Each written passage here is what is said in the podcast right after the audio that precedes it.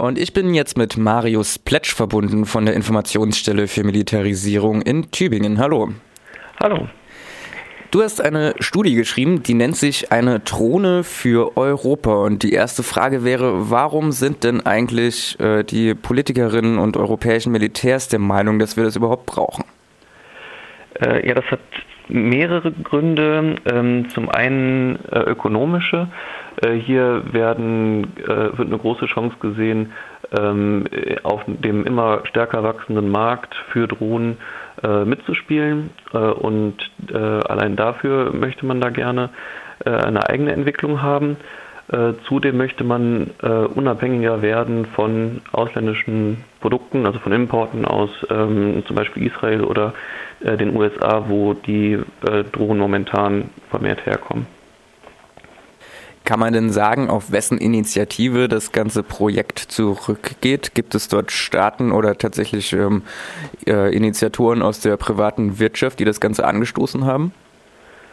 Ähm, also bei dem Projekt kann man jetzt schon sagen, dass äh, die Hauptinitiative von den Firmen selber ausgeht.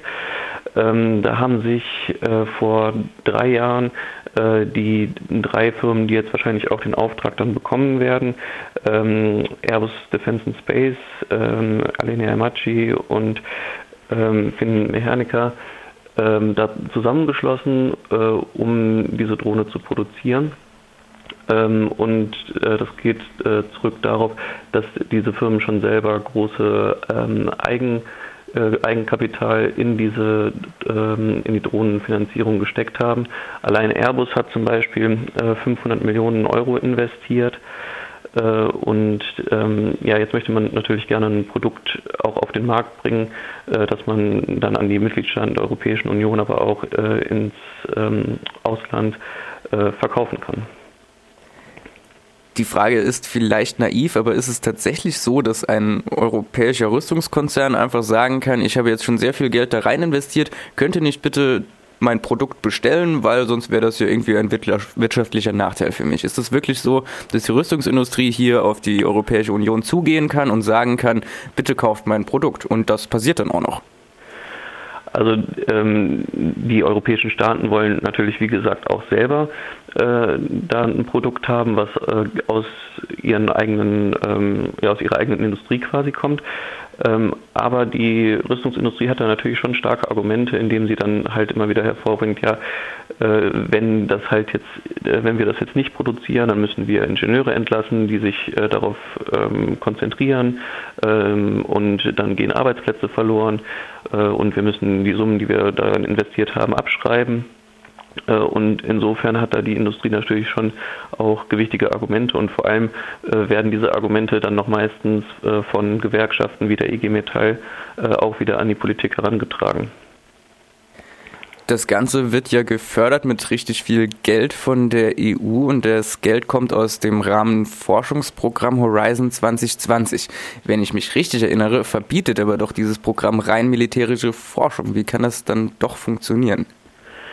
Ähm, ja, das funktioniert daher, weil ähm, Dual-Use-Güter davon nicht ausgenommen sind. Also das heißt, äh, Güter, die sowohl zivil wie militärisch äh, eingesetzt werden können. Ähm, und da sind diese Grenzen einfach äh, nicht so äh, nicht so stark. Und ähm, die äh, ehemalige hohe Vertreterin für die Außen- und Sicherheitspolitik, Catherine Ashton, äh, die hat das auch äh, sehr deutlich zum Ausdruck gebracht, dass halt gerade bei dieser Dual-Use-Förderung äh, auch großes, ähm, eine, eine, große Möglichkeit für die europäischen ähm, für die europäische ähm, für die europäischen Unternehmen und auch besteht, hier halt zu investieren, um dann diese Dual-Use-Güter sowohl zivil wie militärisch zu nutzen. Das heißt, dass die neue Drohne nicht nur Menschen umbringen können soll, sondern dann auch ein Feuer löschen oder Pakete von A nach B bringen. Ist das so korrekt? Ja, genau. Das ist nämlich äh, gerade auch das Neue an dieser Drohne, beziehungsweise das Alleinstellungsmerkmal, weil die bisherigen Drohnen, ähm, zum Beispiel aus äh, den USA oder von Israel, die können nicht über europäischem Gebiet fliegen, weil das die Zulassungsbeschränkungen momentan noch nicht äh, erlauben. Äh, das wird aber diese europäische Drohne können. Äh, und äh, ganz richtig, dann soll sie auch für zivile Aufgaben eingesetzt werden können, ähm, natürlich zur Grenzsicherung, ähm, aber auch äh, ja, zum Feuerlöschen oder zur Überwachung. Ähm, ja, genau. Aber die militärische Komponente spielt ja dabei weiterhin eine Rolle. Du schreibst in deiner Studie von einer eierlegenden Wollmilchsau. Was ist denn so das Anforderungsprofil einer modernen Drohne? Was soll die alles können? Ähm, ja, also für, das, für den militärischen Bereich äh, natürlich erstmal äh, das, was auch die heutigen Drohnen können sollen, also äh, Überwachung, Spionage, Aufklärung. Ähm, dann, äh, wenn es erforderlich ist, halt auch eben ähm, mit Raketen oder mit Bomben äh, dann äh, einzugreifen, wenn da halt irgendwie was am Boden gesehen wird. Ähm, zudem soll diese Drohne äh, halt modular sein, das heißt, es, die äh, kann dann an den jeweiligen Einsatzzweck relativ genau angepasst werden. Äh, und gerade das macht sie dann halt flexibel ähm, für diese ganzen verschiedenen Aufgaben, die sie dann übernehmen soll. Jetzt reden wir ja über die Pläne, eine eigene europäische Drohne zu entwickeln und gleichzeitig sind ja trotzdem schon ganz viele Drohnen im Einsatz, auch in der Europäischen Union. Wie sieht denn die momentane Situation aus? Ähm, ja, das ist ganz interessant, weil er hat ja gerade Deutschland ähm, jetzt erst Anfang des Jahres äh, seine Entscheidung quasi verkündet, ähm, dass man ähm, äh, noch äh, jetzt auch bewaffnete Drohnen beschaffen möchte. Momentan äh, sieht es so aus, dass Deutschland seit 2011 über drei Heron-Drohnen äh, verfügt, die bisher nicht bewaffnungsfähig sind. Ähm, das wird sich äh, dann halt ab 2018 ändern.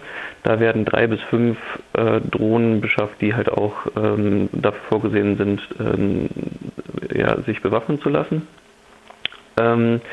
Und äh, im, bei den Partnerstaaten, die haben sich weitestgehend alles, alle für amerikanische Produkte entschieden. Äh, zum Beispiel Spanien hat da gerade erst äh, eine größere Summe ähm, in, sein, äh, in sein Verteidigungsbudget eingeschrieben, um halt Reaper-Drohnen zu beschaffen die wahrscheinlich dann auch bewaffnet werden sollen. Italien verfügt schon seit 2005, ähm, seitdem sie auch an der Operation Iraqi Freedom äh, beteiligt waren äh, über Predator und Reaper-Drohnen. Äh, und auch Frankreich investiert hier, Niederlande.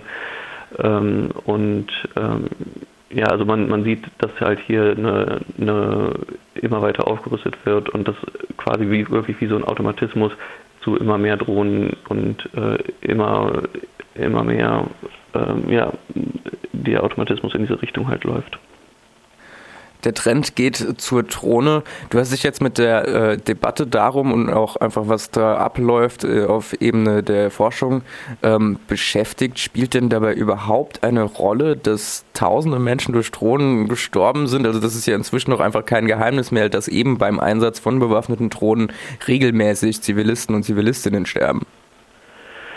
Ähm, das hat äh, einen Eindruck natürlich bei äh, der Bevölkerung hinterlassen, die weitestgehend sehr, sehr kritisch auch gegenüber Drohnen eingestellt sind. Ich meine, das sieht man ja allein auch schon an Protesten, zum Beispiel äh, an der Basis Rammstein, ähm, wo halt die als Relaisstation dient für den amerikanischen Drohnenkrieg. Aber äh, diese anderen Argumente, die überwiegen halt und man hat auch gesehen, äh, dass äh, das Verteidigungsministerium gar nicht mehr so sehr daran interessiert ist, wie die Bevölkerung dazu denkt. 2013 hat äh, das äh, ein äh, bundeswehreigenes Institut noch Umfragen gemacht zur Akzeptanz von Drohnen in der Bevölkerung. Ähm, da hat man sich dann aber entschieden von Ministeriumsseite aus, äh, diese Fragen bei den aktuellen, bei der aktuellen äh, Befragung 2015 einfach rauszunehmen, sodass halt hier überhaupt keine Daten mehr dann zu der Akzeptanz auch vorliegen.